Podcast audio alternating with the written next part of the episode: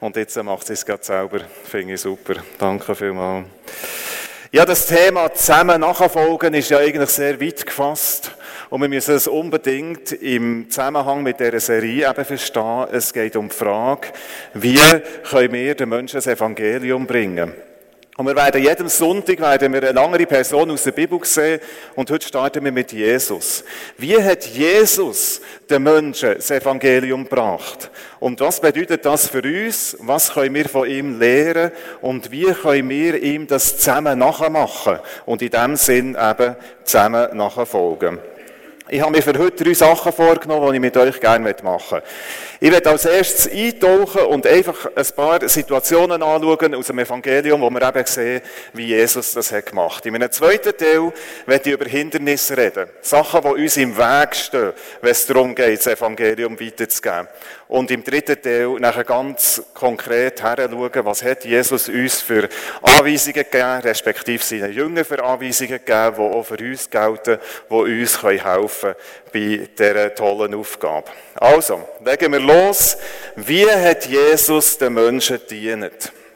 In Matthäus 4, Vers 17 lesen wir, von da an begann Jesus zu predigen und er hat gesagt, hört auf zu sündigen, kehrt um zu Gott, denn das Himmelreich ist nahe. Das ist sein grosses Thema. Das Reich vom Himmel, das Reich von Gott ist jetzt gerade da. Es ist etwas Besonderes, was jetzt anfängt. Und darum verändert euer Leben. Jesus hat auch sehr früh angefangen, Menschen in seine Nachfolge zu rufen. Er ist ein Rabbi ein jüdischer Rabbi, ein Lehrer, der erwachsene Schüler um sich herum geschart, Leute, die zu ihm sich kommen, um zu lehren. Und da sind wir im ersten Beispiel, die Geschichte, die ich jetzt darauf eingegangen die steht in Markus 1, Vers 29 bis 39. Es war an einem Sabbat. Der Heiligtag der Juden. Und so wie es üblich ist, ist Jesus mit seinen Jüngern am Morgen in die Synagoge. Und jetzt sind sie auf dem Weg hey. Und ihr wisst es vielleicht, die Juden, die machen am Sabbat möglichst wenig, da wird nicht geschafft, ähm, da wird möglichst wenig gelaufen, man geht eben morgen in die Synagoge und nachher ist es einfach ein Tag von der Gemeinschaft, wo man zusammen ist, man tut auch nicht streiten am Sabbat, das kann man nachher an den anderen Tag wieder machen. Und so bleibt ganz vieles bleibt stehen. Und sie sind auf dem Weg von Synagoge hey und hey heisst hier in dieser Situation hey ins Haus vom Simon, vom Jünger von Jesus, der, was später Petrus hat geheissen. Und als sie dort ankommen, ähm, erfahren sie, dass Simon seine Schwiegermutter krank ist die hat Fieber bekommen. Jetzt, nur in Klammer, ich finde das spannend, der Petrus, der war scheinbar geheiratet also hat er eine Schwiegermutter und Fieber ist heute keine Gefahr mehr für uns, aber ich stelle mir vor, in einer Welt, wo es keine Antibiotika hat gegeben, in einer Welt, wo man keine fiebersenkende Mittel hat gegeben, kann das, ein Fieber, für eine ältere Frau wirklich auch schon eine Gefahr sein. Jetzt, die Bibel ist ganz, ganz kurz und säck in dem, was sie uns erzählt, was nachher passiert ist. Es steht nämlich in einem Satz, Jesus ist zugegangen, hat ihr die Hand gegeben, hat ihr aufgeholfen und das Fieber ist von ihr weggegangen und sie hat ihnen dient. Dienen in diesem Zusammenhang hat nichts mit einer Dienerin zu tun, sondern sie ist ja die Frau von diesem Haus und hat sich einfach um ihre Gäste gekümmert. So wie das üblich ist. Und so gut ist es ihr wieder gegangen, plötzlich. Und das, was so kurz da in einem Satz so sehr beschrieben ist, ist eigentlich unglaublich. Jesus hat so eine Autorität gehabt, dass er einfach gehen konnte, dieser Frau die Hand geben, sie aufrichten und sie ist wieder gesund gewesen. Und das hat auch eingeschlagen wie eine Bombe. Interessanterweise erst am Abend. Ich vermute, dass das auch wieder mit dem Sabbat zu tun hat, weil eben der Sabbat geht bis Sonnenuntergang und wir lesen nachher am Abend, haben sie, ähm, wie steht das da? Am Abend haben sie alle Kranken und Besessenen zu ihm gebracht. Und die ganze Stadt ist vor dem Haus versammelt gewesen. Es hat eine riesige Sache gegeben. Und es steht, dass Jesus ganz viele Menschen hat geheilt und viele Dämonen hat austrieben. Und wir wissen aus anderen Situationen bei Jesus ist das keine Massenabfertigung gewesen, sondern er ist sehr persönlich auf die Menschen eingegangen, hat gefragt, was das Problem ist, hat erkannt, um, wie er ihnen helfen kann und hat ganz konkret in die Leben gewirkt und für Heilung und Befreiung gesorgt. Eine mega krasse Erfahrung. Ich wünschte, wir könnten mal heute eine Zeitreise machen und einfach nur ein paar Minuten dabei sein. Ich, ich würde so gerne einfach mal miterleben, wie das war. Auf jeden Fall ist es dann irgendwann an diesem Abend wieder ruhig geworden. Die Leute sind heimgegangen, man ist schlafen. Und am nächsten Morgen lesen wir, sei Jesus ganz, ganz früh aufgestanden, noch, wo es noch ganz dunkel war, und er ist an einen einsamen Ort gegangen, um zu beten.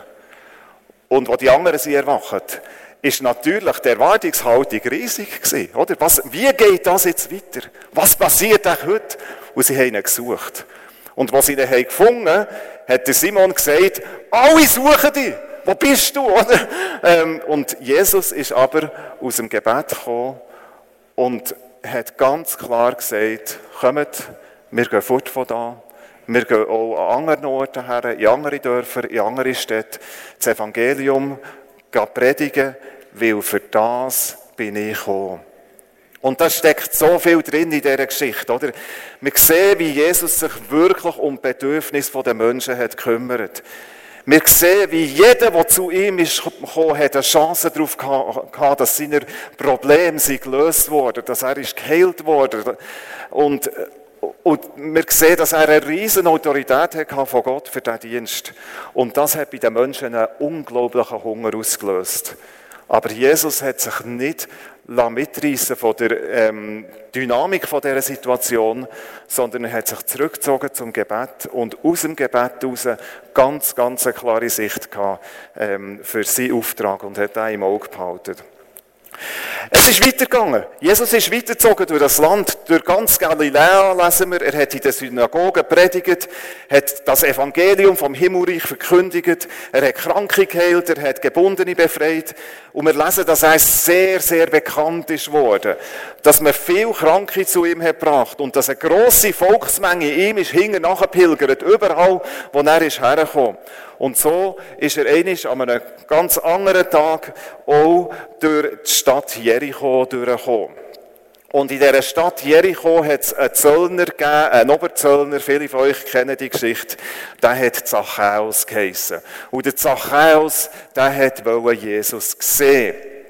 Ähm, ich weiß nicht ganz genau, was die Intention von seinem Herz war, aber er hat ihn gesehen. Und er hat nicht können, weil so viele Leute waren und weil er ein kleiner Mann war. Und darum ist er vorausgerannt an einem Ort, wo er gewusst dass Jesus durchkommt und ist dort auf einen Mulberrybaum aufgeklettert. Und die von euch, die Mulberrybäume kennen, die haben ganz viel Lob. Ähm, da ist man, ist ein gutes Versteck, wenn man dort oben ist. Und, äh, und dort oben ist er gesehen und hat auf Jesus gewartet. Und Jesus ist gekommen. Und es ist interessant, wir lesen, dass er hat aufgeschaut und er hat die Zachäus gesehen. Trotz dem guten Versteck. Und er hat ihm gesagt, Zachäus, komm runter, weil heute muss ich zu dir heimkommen. Wenn ich es richtig interpretiere, ist es um eine Übernachtung gegangen.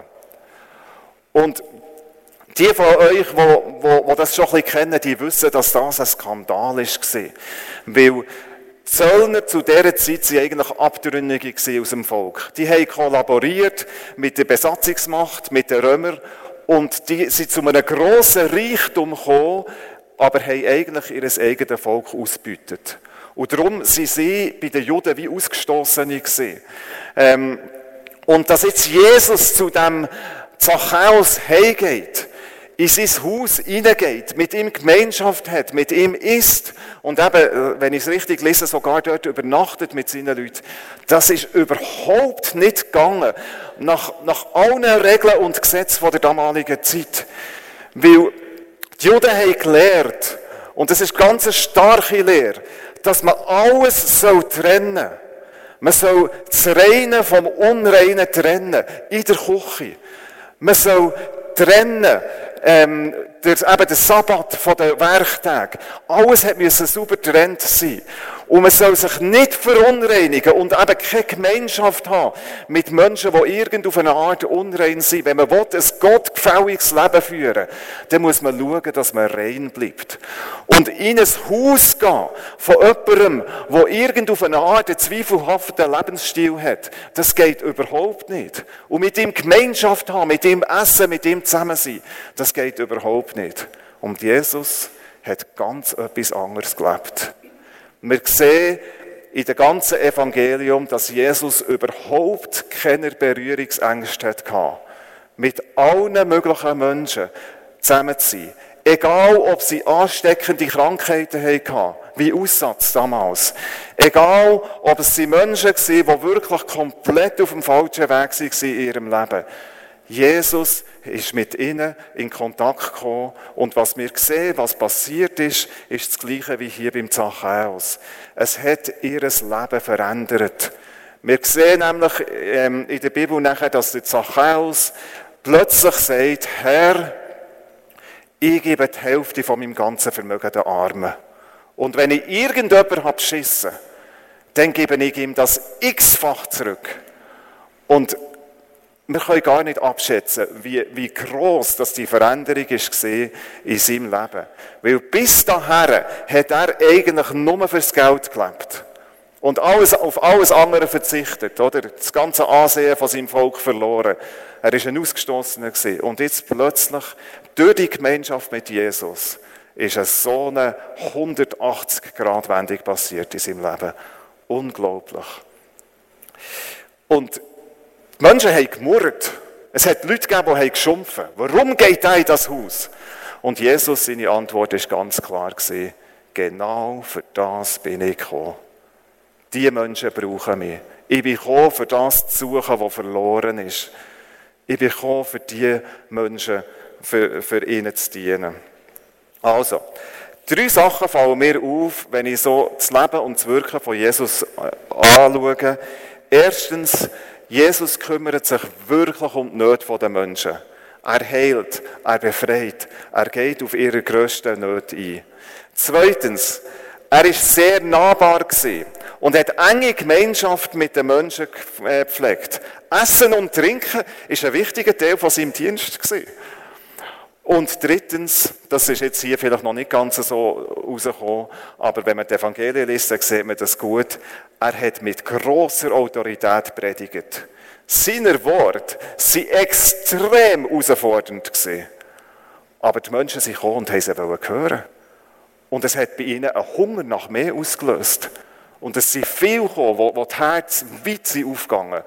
Durch eben die drei Sachen, dass er sich so um ihre Bedürfnisse kümmert, dass er so enge Gemeinschaft mit ihnen pflegt und dass er so herausfordernd hat predigt. Jetzt machen wir einen Schritt zu uns. Wir sind aufgefordert, seinem Beispiel zu folgen. Auch wir sollen das machen, Menschen gut zu tun, mit ihnen Gemeinschaft pflegen und ihnen das Evangelium bringen.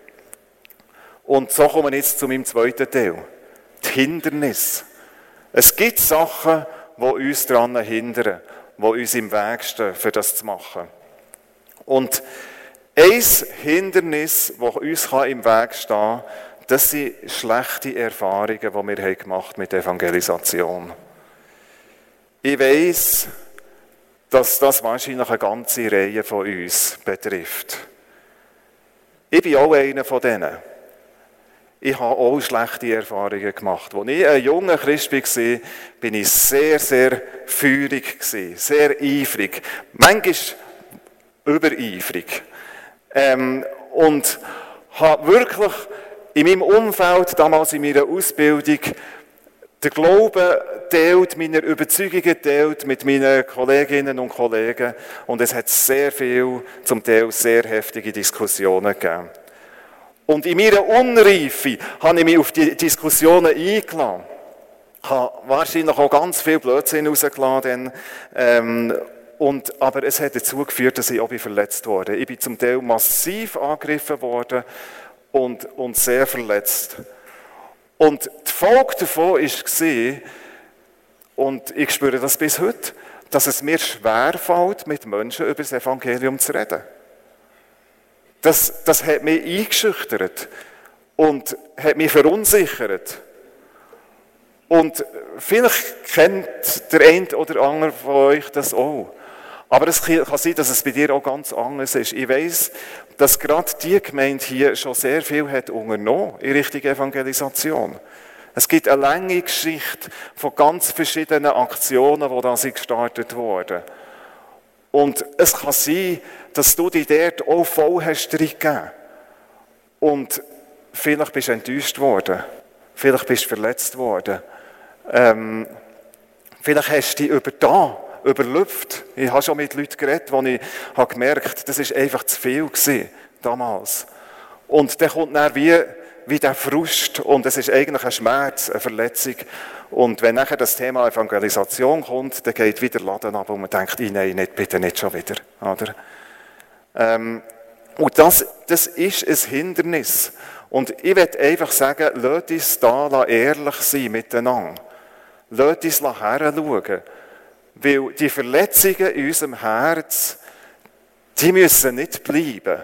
Nicht nur die jetzt im Thema Evangelisation, es gibt ja nachher noch ganz andere Lebensbereiche. Da ist mir einfach bewusst worden, schau, dann ist der Jesus, der vor 2000 Jahren so gut sich hat um die Menschen kümmert, der ist parat, sich noch heute um die und mich zu kümmern mit den Sachen, wo wir sind verletzt worden. Und lasst uns mit dem zu ihm gehen. Oder auch zueinander. Oder? Das Angebot hier in unserer Gemeinde ist da. Man kann zu den Pastoren gehen. Oder auch sonst zu jemandem von der Gemeindeleitung, wenn man merkt, ich komme in diesem Bereich wie nicht weiter. Und sagen, schau, ich brauche Gebet. Wir haben in jedem Gottesdienst wird auch Hingergebet angeboten. Wo man wirklich darf hergehen und sagen, schau, einmal, dort bin ich verletzt worden, es tut mir weh und, und das blockiert mich. Ich komme dort wie nicht weiter. Und ich werde euch einfach ermutigen, wenn, wenn es dir so geht wie mir oder auch ganz anders, wenn da etwas ist, wo dich hindert, das Evangelium weiterzugeben, dass, dass du das angehst in deinem Leben. Ein zweites Hindernis kommt von außen. Und zwar von unserer Gesellschaft. So wie bei Jesus bei ihm hat es nicht nur die Leute gegeben, die gekommen sind und offen waren, sondern es hat ganz, ganz viele Kritiker gegeben. Was macht er jetzt wieder dort? Und warum geht er in das Haus? Und das kann man doch so nicht sagen. Und warum haltet ihr nämlich nicht an die Vorschrift und an das? Und das ist eigentlich brutal. Das tut weh.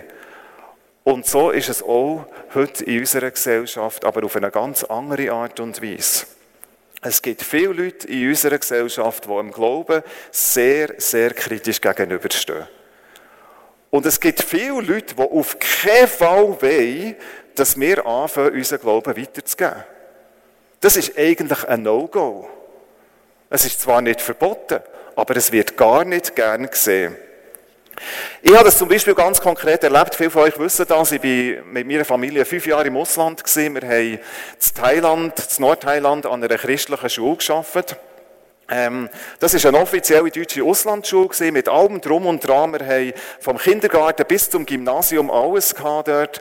Ähm, und nachher hat es dort auch ganz viele Schweizer Kinder an dieser Schule. Und weil ich als, Le als Schweizer Lehrer dort habe geschafft haben wir uns auch äh, darum da, dass die Schweiz auch mithilft, die Schule zu finanzieren. Da gibt es nämlich ein Gesetz über Beschulung von Schweizer Kindern im Ausland und das ist ganz klar geregelt und das ist ja so, wenn da ein Schweizer Lehrer ist und eine gewisse Anzahl Schweizer Kinder, dann beteiligt sich äh, die Schweiz als Land. Ähm, da geht es auch um Qualität, man will, dass die eine gute Ausbildung bekommen und darum haben wir es da. Und ich sage euch, es ist unglaublich gesehen auf wie viel Skepsis das ich bin gestossen bei den Schweizer Behörden, weil das eine christliche Schule ist. Und weil dort im Hintergrund auch noch Missionsorganisationen im Spiel sind. Das ist nämlich, die Schule ist durch eine Missionsorganisation gegründet worden.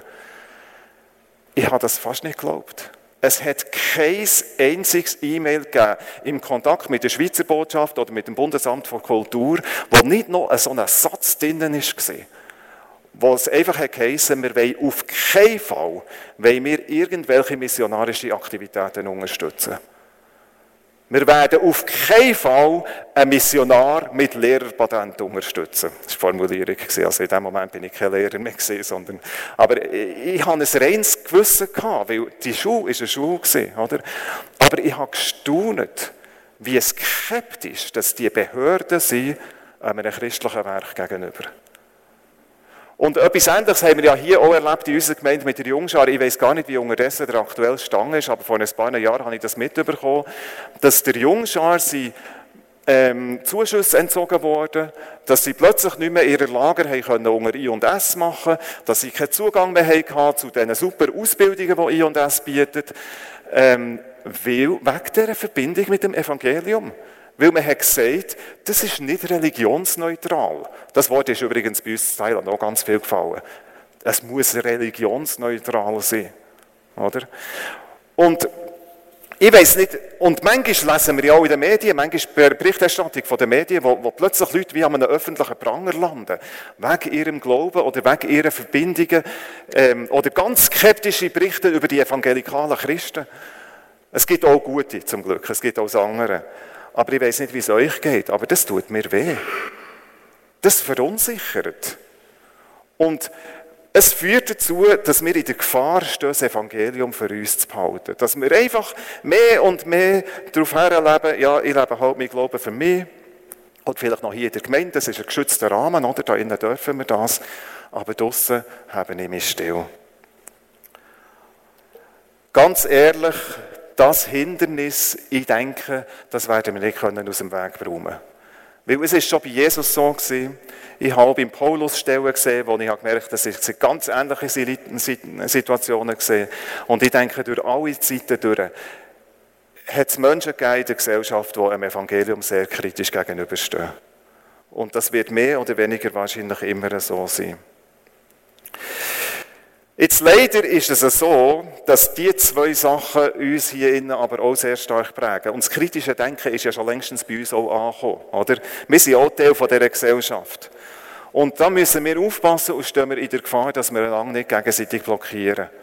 Dass wir nicht plötzlich anfangen diskutieren und sagen, nein, das darf man nicht und das darf man nicht und das, weißt, ähm, sondern eigentlich lässt uns wieder uns von dem lösen. So wie der Paulus hat neu geschrieben, mir ist es egal, wie das Evangelium verkündigt wird. Und mir ist sogar egal, mit welcher Intention dass es verkündigt wird. Hauptsache, es wird verkündigt. Und darum werde ich jetzt gerne zu meinem dritten Teil kommen, wo es darum geht, wie können wir den Menschen das Evangelium bringen. Gott sei Dank ist sich Jesus all diesen Herausforderungen sehr bewusst gewesen. Darum hat er den Jüngern ganz klare Anweisungen gegeben. Und ein ganz starker Vers steht in Matthäus 10, Vers 16. Da braucht er vier Tiere, für zu beschreiben, was er meint. Er sagt, schaut, ich schicke euch wie Schaf, mit unter die Wölfe. Die sind Schaf, wir sind Schaf, wir sind hilflos, ähm, wir können uns nicht verteidigen, und wir werden einer grossen Gefahr ausgesetzt. Mit unter zwölf. Darum seid schlau wie Schlangen und ohne falsch wie Tauben. Und da, da werde ich jetzt gerne mit euch noch ein bisschen genauer her, her schauen, was das konkret könnte bedeuten in unserer Situation hier 2022 Langenthal und Umgebung. Lasst uns schlau sein wie die Schlangen. Das kann ganz viel bedeuten. Aber das heißt auf jeden Fall, dass wir unsere Intelligenz und unsere Kreativität sollen brauchen, wenn es darum geht, das Evangelium zu verkündigen. Die Gesellschaft sieht es zwar nicht gern, aber es ist nicht verboten. Darum lasst uns die Freiräume nutzen, die wir haben. Ähm, lasst uns ganz alltägliche Situationen brauchen und das clever machen. Jesus hat zum Beispiel seinen Jüngern auch gesagt, konzentriert euch einfach auf die Leute, die offen sind für das Evangelium. Ähm, und ver, verbratet keine Zeit mit denen, die nichts davon wissen wollen. Er hat es so ausgedrückt und hat gesagt, wenn sie sich nicht annehmen, dann schüttelt der Staub von euren Kleidern und von euren Schuhen und geht weiter. Und sucht Häuser vom Frieden. Sucht Menschen, die das Evangelium gerne annehmen und dort bleiben und mit denen verbringen Zeit. Und dann sollen wir genau das machen, was er gemeint gemacht Gemeinschaft mit ihnen pflegen, ähm, uns um ihre konkreten Bedürfnisse kümmern und das Wort von Gott bringen. Und gleichzeitig soll man ohne falsch sein, wie Tauben. Ganz rein. Einfältig ist mir äh, eingefallen. Unvermischt mit dem Bösen. Das ist eine echte Herausforderung, oder? Leider ist es in der Geschichte immer wieder passiert und es passiert sicher bis heute, dass Menschen durch Killen und durch Gläubige sind verletzt worden. Und, und das ist tragisch. Das ist, das wollen wir auf keinen Fall, wollen wir das irgendwie wegreden. Aber was wir dazu auch müssen sagen, wir müssen einfach differenzieren. Es sind Institutionen und es sind Menschen gewesen, die die Fehler haben gemacht Und das hat nichts mit dem Evangelium zu tun. Weil das Evangelium ist eine frei machende Botschaft.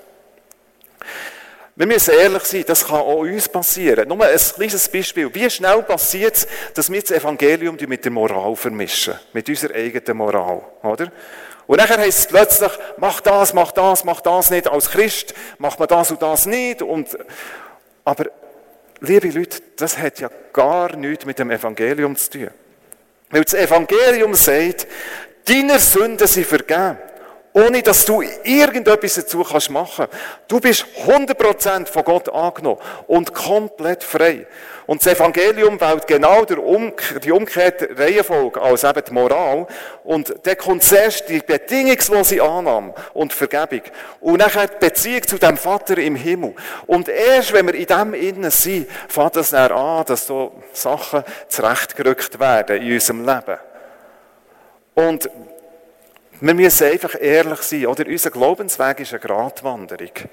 Wir können in so viele Richtungen können wir kippen. Und da brauchen wir einander, für im Gleichgewicht zu bleiben. Zusammen müssen wir unterwegs sein. Und so wie Jesus ins Gebet ist gegangen, müssen auch wir ins Gebet gehen und, äh, und dort wieder, immer wieder neue Ausrichtung suchen, für dass wir auf dem Weg sind, wo er uns haben will.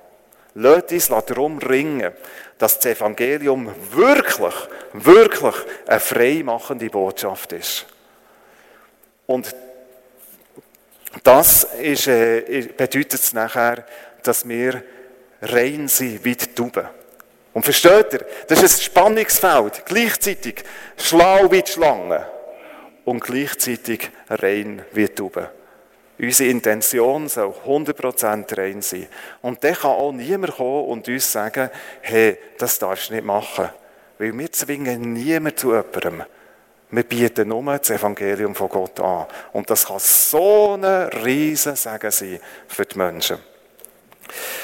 Ich werde euch zum Schluss ein Beispiel erzählen von jemandem, den ich kenne, der das lebt, hier in der Schweiz die ich sehr interessant finde. Ich nenne keinen Namen, weil ich es nicht mit ihnen besprechen konnte. Ich habe mich erst gestern oben entschieden, das so zu machen. Aber es sind Leute, die ich gut kenne. Der Mann ist im, sie sind beide in meinem Alter. Und ich kenne ihn schon lange, weil wir sind Wegekollegen waren, als ich gerade fertig war mit meiner Ausbildung. Und er war dann noch im Studium, hat Physik studiert und ich kann mich noch gut erinnern, er hat dann sehr, sehr gerungen, welchen Weg das er soll einschlagen mit seinem Leben. Er hat so zwei Möglichkeiten gesehen. Entweder ähm, fährt er weiter mit seinem Studium und wird Physiker, oder er geht Richtung Mission. Und das waren so wie zwei Herzen in seiner Brust. Und wir haben dann viel zusammen diskutiert und betet und er hat über eine, wirklich wochenlang hat er darum gerungen, bis er hat den Frieden gehabt und hat gesagt, ich werde Physiker. Und ist äh, das Studium fertig gemacht, hat dann doktoriert und arbeitet heute in einem Betrieb im äh, Zürichbiet am, am Zürichsee. Er hat dort unterdessen auch äh, Führungsverantwortung. Und er hat dann geheiratet, bevor sie sich dort hergezogen und sie sind dort hergekommen, wirklich mit einem missionarischen Anliegen. Und haben gesagt, wir weil ganz bewusst gehen wir hier nicht in eine Gemeinde, sondern wir wollen gerne das Evangelium mit den Leuten teilen, die wir hier lernen kennen.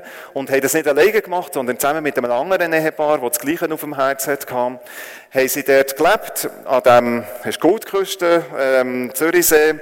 Und haben dort einfach ihr Leben gelebt und Leute gelernt kennen. Ganz viele Gelegenheiten gehabt dazu. Arbeitskollegen, Nachbarn, ähm, nachher sind Kinder gekommen mit dem Kinderwagen, lernen wir viele Leute kennen, so wie bei den Hündler, oder? Das gibt so natürliche Begegnungen. Ähm, nachher äh, Gespräche, Gespräche auf, dem, auf dem Spielplatz und mein Freund, seine Frau, ist, ist da wirklich auch sehr begabt gewesen, muss ich sagen. Die hat viele Beziehungen geknüpft. Und, ähm, und in diesen Gesprächen ist es gleich mal auch tiefer gegangen. Und man hat sich wirklich richtig gut gelernt kennen und, und gleich mal ist es auch um Schwierigkeiten gegangen im Leben. Und etwas, was zum Beispiel ab und zu ist, war ein Eheproblem gewesen. Oder das ist so typisch. Ähm, junge Pärchen, die, kleine Kinder haben und dann fängt es an zu kriseln in der Ehe. Und, und aus dem heraus haben sie dann angefangen, solchen Ehepaaren zu sagen, du, schaut, wir hätten da etwas. Wenn ihr Interesse habt, dann kommt doch zu uns, hey, es gibt einen Ehekurs, den können wir bei uns in der Stube machen. Und dann haben sie alle etwa eins oder zwei Ehepaare genommen und haben die DVDs von Alpha Life und haben einfach können, haben sie sie zum Essen eingeladen, haben sie zusammen gegessen und dann die DVD eingeschoben, so einen Teil geschaut und dann gibt es ein Büchlein dazu, wo sich nachher jedes Ehepaar hat zurück in ein Zimmer und über die Themen reden zusammen. Und das ist, ich weiß nicht, das geht etwa über acht Öben. Und das ist für sie mit einem ganz machbaren Aufwand umsetzbar gewesen und hat aber eine enorme Auswirkung gehabt bei diesen Leuten. Sie haben diesen Leuten gesagt, schaut, das ist ein christliches Programm. Also seid nicht überrascht, da geht es auch um Gott und so, aber ihr müsst nicht Christ sein. Man muss nicht Christ sein, für das zu machen.